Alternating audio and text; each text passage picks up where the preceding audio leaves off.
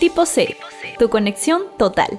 Acá te informaremos y advertiremos sobre las novedades que existen en el mundo. Prepárense porque está a punto de empezar un nuevo capítulo de tu podcast favorito.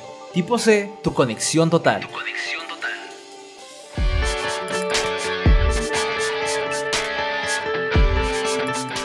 Hey, muy buenas a todos y bienvenidos a un nuevo episodio, edición especial de Tipo C, tu conexión total. ¿Episodio especial? Sí, así es, porque no nos encontramos en la cabina de siempre, mis queridos oyentes.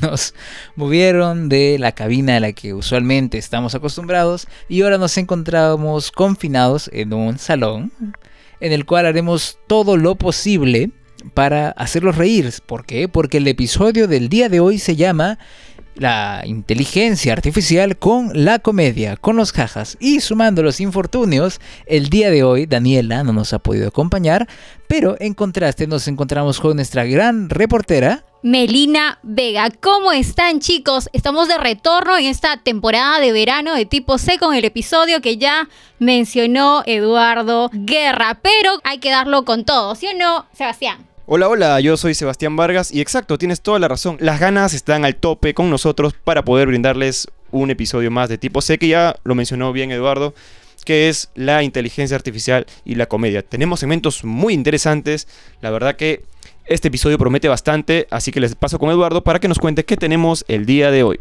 Bueno, para el día de hoy tenemos el que se ha convertido en mi nuevo segmento favorito, porque es mi dato que nadie pidió. Y a continuación vamos a hacer una dinámica un poco diferente para pregúntale a ChatGPT porque siendo comedia e inteligencia artificial no podíamos dejar pasar la oportunidad para pedirle a nuestro buen amigo Chepeto que nos cuente algunos chistes. Y para terminar, ¿qué también tenemos, Meli? En este episodio vamos a estar escuchando un especial que ya hace mucho tiempo nuestro querido compañero Eduardo llevaba recomendándonos. Finalmente, hoy hemos decidido hacerle caso y vamos a ver qué nos encontramos. Así es, Melina. Eduardo ya nos venía insistiendo, insistiendo. Un poco más y nos rogaba, creo que podamos ver este, este video que lo tiene guardadito para nuestro público y tanto para nosotros. Así que será una sorpresa tanto para todos los que estamos escuchando este podcast de tipo C, tu conexión total. Así que sin más, Vamos con el primer segmento, que es creo que el favorito de nuestra gente y así mismo de Eduardo, que ya lo comentó y lo hizo público. Así que sin más, vamos Eduardo con tu dato que nadie pidió. Adelante. Y sean bienvenidos una vez más al dato que nadie pidió. Para eso el día de hoy les he traído algo bastante especial. No sé si especial, pero bastante personal. Eh, les voy a comentar sobre quien para mí ha sido uno de mis comediantes favoritos y por mucho tiempo fue considerado el mejor comediante o el más gracioso con vida. Esta persona es Dave Chappelle. Muchos deben haber oído de él, primero porque es básicamente una leyenda, muchos dicen que desde que salió del, útero empezó a contar chistes, lo cual no es verdad, pero sí empezó a contar chistes en clubes en Los Ángeles y Nueva York desde aproximadamente los 14 años, lo cual es bastante sorprendente porque desde entonces no ha dejado de arrasar en clubes y especiales de comedia hasta que se chocó con un problema. Y ese problema fue un tema muy delicado, el cual son la comunidad trans LGTB. Es un tema sensible, nadie quiere pasar por ahí, pero a él se le dio por pasar mucho por ahí. Empezó a hacer muchos chistes, se salió un poco de, la raya y le pasó lo que le pasa a cualquier celebridad hoy en día que hace un comentario transfóbico, lo cancelaron. Y no lo cancelaron una, ni dos, ni tres veces, cada vez que TMC, la revista americana, tenía la oportunidad, lo funaba. Y entonces llevó, lo empujó tanto a a este comediante que tuvo que sacar todo un especial de comedia en Netflix, que si no me equivoco es el penúltimo, no, no recuerdo bien el nombre, porque voy a hablar del siguiente, pero este especial era todo sobre por qué. No es que tenga un problema con la comunidad trans, LGTB, sino es porque más bien me caen bien, pero una vez me engañaron para bailar con uno de ellos en un club hizo más chiste al respecto, no salió bien, la comunidad más o menos lo perdonó, pero la vida siguió, la gente se olvidó hasta que sacó un nuevo especial. Hace unos meses estrenó The Dreamer, que es su último especial de Netflix, el cual empezó siendo una porquería. Fueron uno de los peores 40 minutos que he escuchado de este comediante porque todo era minorías, comunidad LGTB y tuve que esperar aproximadamente 50 minutos para tener una pizca de buena comedia y ver a alguien que ha sido considerado la cabra, el goat de la comedia por tanto tiempo, chocarse con una pared tan de lleno y no poder pasar un tema problemático, un tema de entre comillas comedia tan a la mala, me pareció bastante triste. Entonces, bajo su propia discreción, intenten ver a Dave Chappelle, intenten consumir un poco de su contenido, si es que lo toleran aparte, y tal vez puedan entender por qué es tan buen comediante y tal vez puedan tener o sentir la misma decepción que siento yo cuando veo a alguien no poder superar un problema, intentar hacer lo suyo y meterle tantas capas de ironía que termina fracasando. Eso ha sido todo por el dato que nadie pidió y espero que les haya gustado. Qué delicado, ¿no, Eduardo? Porque actualmente el comediante tiene que hacer su chamba, pero a costa de de repente tocar algunos temas sensibles, como los que bien mencionabas tú, el tema de la comunidad LGBT una comunidad que actualmente está ganando muchos derechos, está reivindicando, se está haciendo tan conocida y en el mínimo instante en el que un comediante toque un tema de una comunidad LGBT y lo indique hacia o lo direccione hacia el lado conocido como humor negro, inmediatamente es cancelado. Y esto es viralizado a través de las redes sociales, que creo que es algo que para algún comediante puede representar una ventaja, pero también una desventaja, ¿no? Pero ahí viene una pregunta que se viene realizando ya bastante tiempo. ¿Hasta dónde podemos tolerar qué es apto para comedia y qué no es apto para comedia? ¿Hasta qué punto podemos llegar a concluir de que podemos tocar estos temas sensibles, pero estos no? Saben, no recuerdo quién hizo este comentario, pero lo escuché una vez y para mí sigue siendo recontra válido. Y fue que si tú cuentas un chiste y tienes que pedir perdón por dicho chiste, entonces es uno malo. Eso en primeras. Pero lo que me parece bueno de la comedia es que nos permite explorar lados no tan bonitos del ser humano. Yo pienso que bromas sobre cualquier comunidad y cualquier minoría se han hecho antes y se seguirán haciendo hasta el fin de los tiempos, pero el problema con esta persona en específico es que es un hombre negro millonario que está haciendo bromas sobre una comunidad a la cual no pertenece y que digamos objetivamente se encuentra por debajo en la categoría social de las injusticias sociales. Y entonces, en comedia, esto se llama punching down, cuando tú te burlas de alguien que está por debajo de ti, lo cual es un poco raro y feo, ¿no crees? Al momento de hacer una comedia dicen, si no eres de la minoría o del grupo social afectado, tú no puedes hablar respecto a ese tema.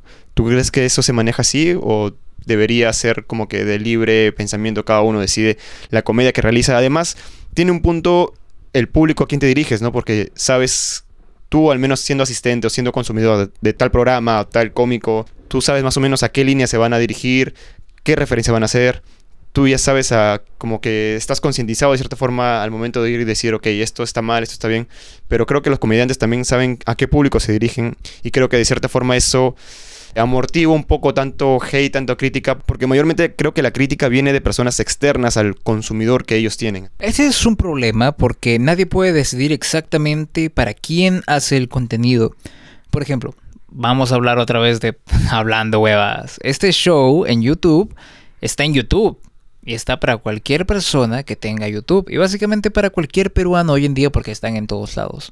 Entonces tal vez deberían tener en mente eso y tal vez deberían tener más empatía con la clase de chistes que hacen, pero no, se han institucionalizado como los reyes del humor negro de la comedia de Perú lo cual, la verdad, es un debate que no tiene final, porque yo podría decirte, sí, la gente debería aprender a reírse de sí misma, debería ser capaz de tomarse las cosas con comedia, de tomarse las cosas a la ligera, al final no están lastimando a nadie.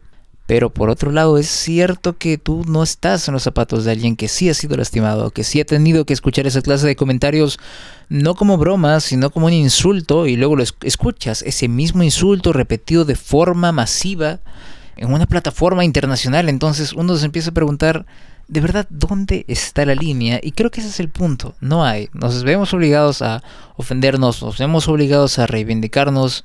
Pero la comedia tiene que ser este elemento transgresor que rompa reglas porque es la única forma de hacerte reír. Sobre lo que dices, Eduardo, creo que es una manera de de repente revictimizar a una persona que ha pasado episodios traumáticos y que nuevamente está reviviendo todo eso a causa de un episodio en YouTube, por ejemplo, un episodio de Hablando Huevadas, ¿no? Qué complicado debe ser para una persona como esa escuchar comentarios basados en el humor negro sobre un acontecimiento que a esa persona le hace sufrir, ¿no?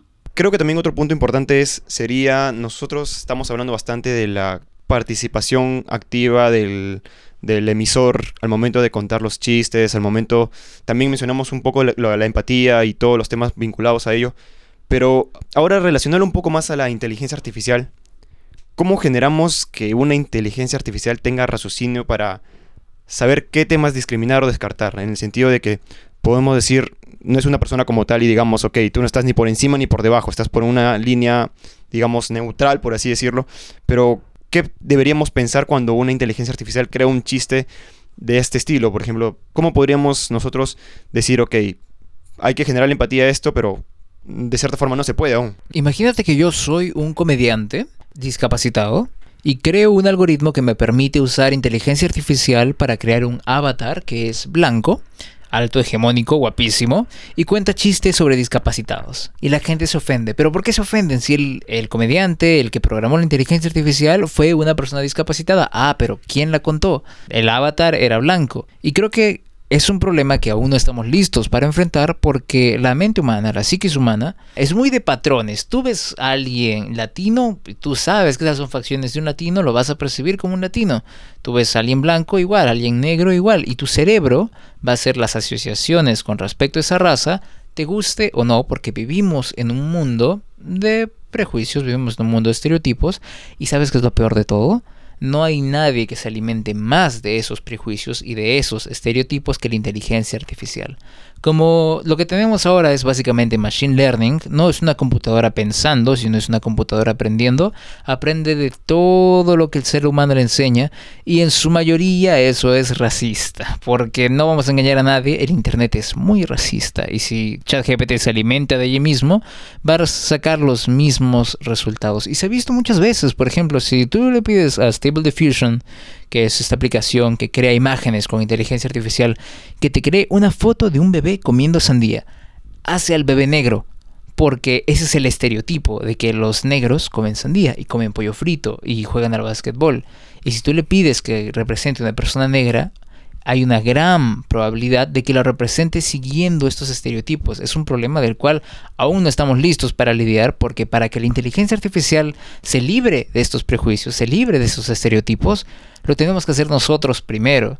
Y fuera de bromas, creo que la comedia es un gran medio para lograr esto. Sin embargo, todos tenemos que empezar a entenderla, todos tenemos que estar por lo menos abiertos a escucharla. Creo que lo que mencionas de quitar los prejuicios a la IA empieza de nosotros mismos. Va a estar bien complicado que podamos de acá a un futuro, de acá a unos años, cuando esto evolucione y probablemente tenga ya más experiencias. Creo que va a ser complicado descifrar, entender y cómo hacer explicar que de cierta forma en este tema de la comedia puede ser un tema de open mind, por así decirlo, y no necesariamente se juzgue a la persona que estás viendo, sino a la persona que crea esta inteligencia artificial.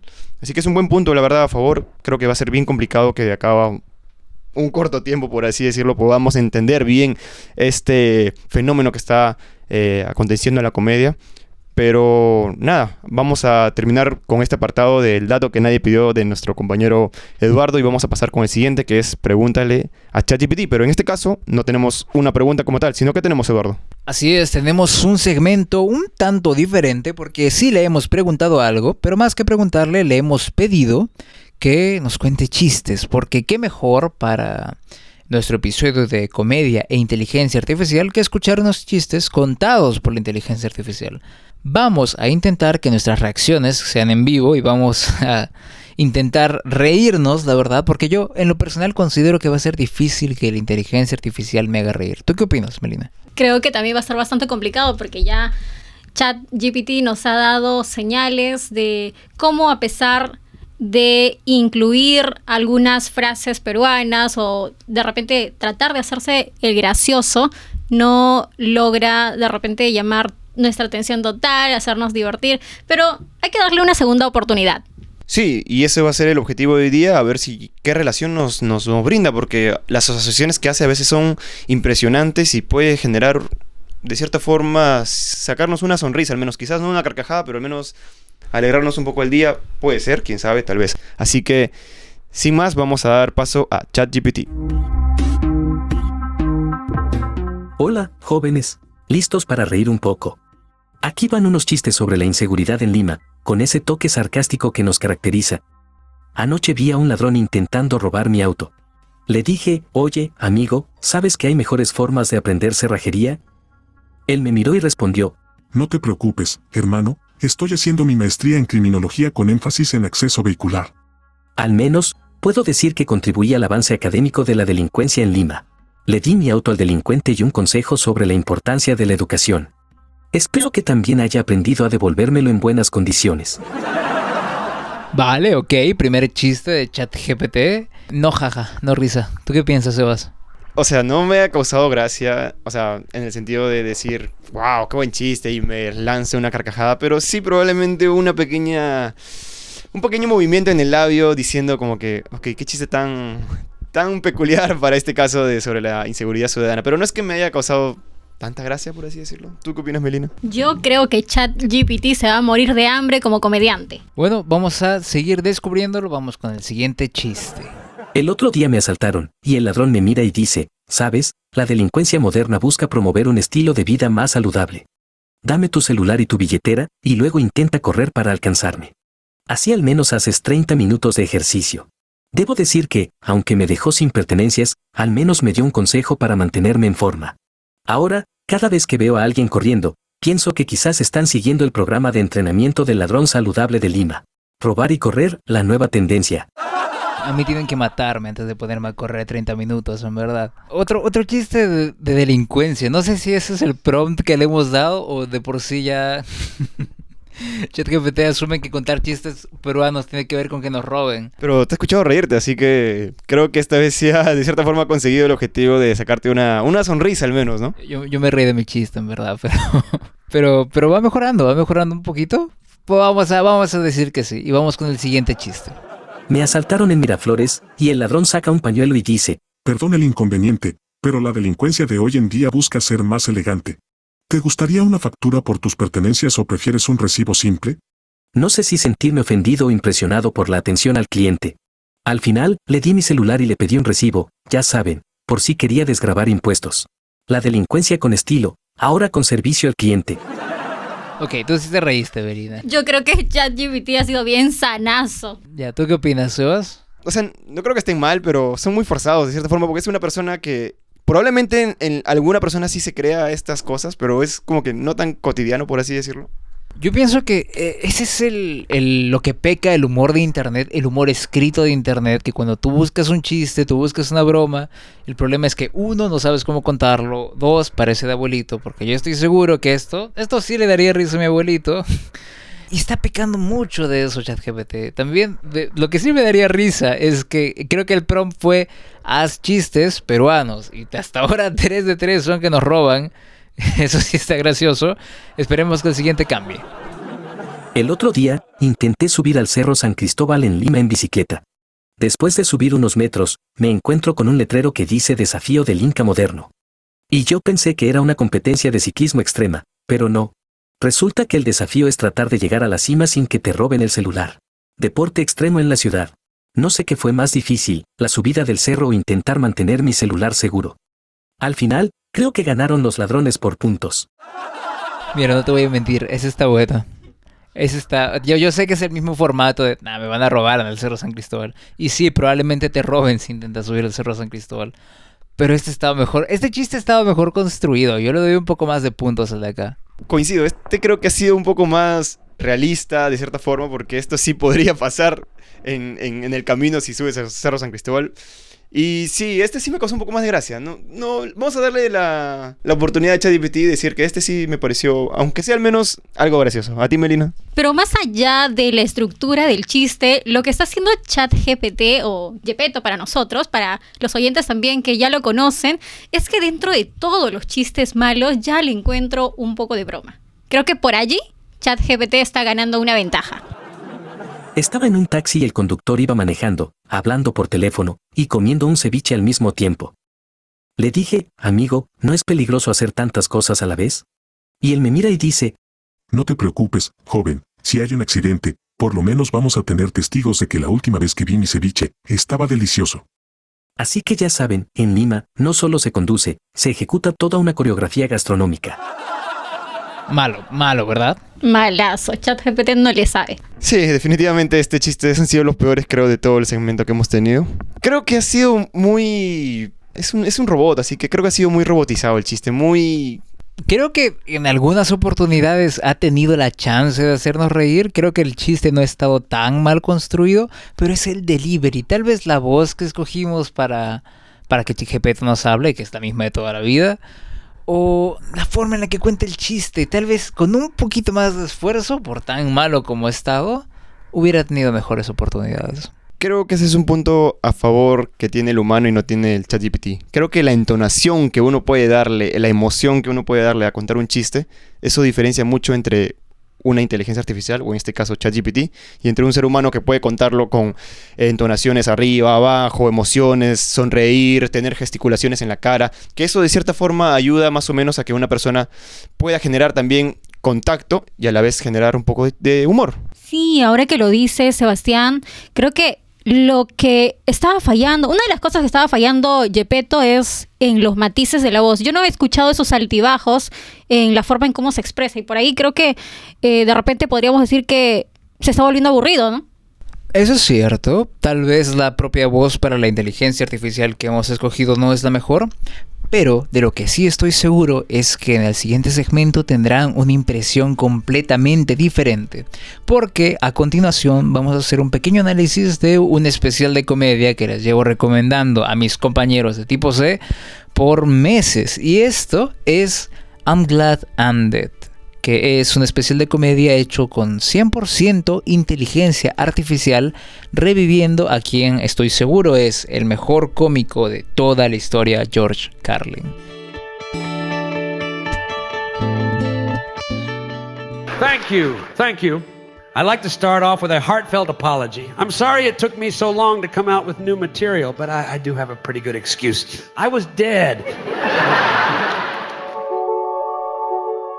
Bien, y después de escuchar a George Carlin un poco de este especial que hizo recreado por la inteligencia artificial, como bien decía Eduardo, lo hemos tenido del inframundo, y la verdad que me parece, yo no soy muy amante de la comedia, sinceramente, o sea, digamos, de los stand-up, eh, los Comedy Central y todo este rollo de la comedia, pero al escuchar esta recreación me ha parecido sorprendente y a la vez preocupante.